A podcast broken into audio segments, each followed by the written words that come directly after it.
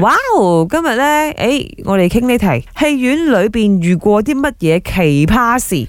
你話講嘢嗰啲咧好正常啦，嗯間唔中講一兩句 O K 嘅。譬如有好好好笑，哇好蠢啊佢咁樣，我覺得 O K 嘅。但係有啲即系人小就咪剧情系講咪劇？情， 啊，小劇情佢真係喺度傾偈嘅，你知研冇究劇情，咦我我覺得佢唔會唔會 咯，唔會應該唔係唔係佢哋，唔係佢哋。你算好啦搞錯咗，啊真我係除試過咗你句，講戲啊，嗯係咯即係隔離咧，我覺得個男仔即係佢應該睇過嘅係佢一直喺度講戲俾個女仔聽。係阿如佢我諗住就佢哎自己呦，係編劇咁樣啦嚇。嗯我同你講佢一陣啦，定係變奸咗嘅哇！啊，一陣啦，佢一定死嘅咁喎。 係啦，喺度我估我啊，即刻俾佢死添 啊！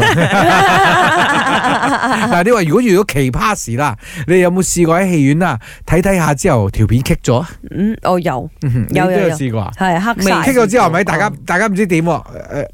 跟住佢就會開燈啊，重新播過定點樣咯。哦係係，始終有一個人都要行出去同佢哋啱講啊啱。啱，而家戲院門口咧，大部分啦都有個電話俾你嘅。如如果你喺戲院裏面遇到咩問題，譬如見到有人偷拍啊，誒、有人即係影響大家睇戲啊，或者或有者係咩戲院嘅呢個聲音出問題，任何嘢啦，你都係撳嗰個電話咧，佢哋會有人嚟 service 嘅。係哦咁啊，呢排咧其實都發生咗一則新聞啊啦。係就講到有人喺戲院裏邊咧就講嘢好大聲，跟跟住當然咧就俾人投訴啦，跟住咧講嘢大聲嗰個仲發爛渣，哎呦，攞飲料去潑人哋添，惡人先告狀跟住喎。潑完之後佢就走啦。啊嗯，應該係飲大咗係嘛？嗯係有咁嘅機會啦係嚇，咁啊當然呢啲算係奇葩事啊，仲有嗯哼另外一單又係前兩個星期嘅啫， 嗯，未講喺戲院嗰度睇到底底咩？哦，呢嗰個個我又哋係令都我刷新和三觀啊，就是有點奇怪的，非常呃，啊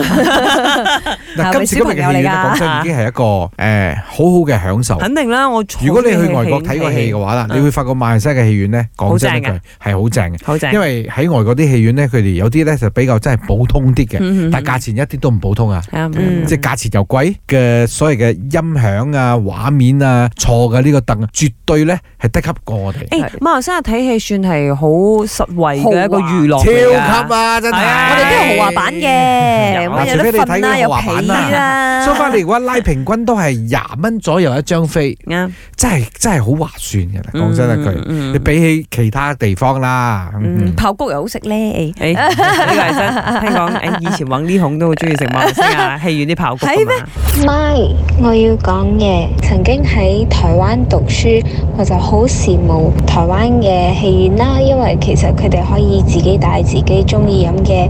啊食物啊、飲品啊入去，咁樣嗯，我覺得都幾好嘅。但係呢，都係有啲人佢唔遵守佢哋入邊嘅規則，就帶嗰啲比較口味重嘅嘢，嗰啲味比較重嘅食物入去，咁我就覺得啊，呢、個就非常之唔好啦，因為其實好影響到其他人嘅。咁我自己都唔中意嗰個，尤其是係滷味啦，呢、個味其實好大嘅。咁呃你整到成間戲院誒側邊嘅人其實都唔舒服咯。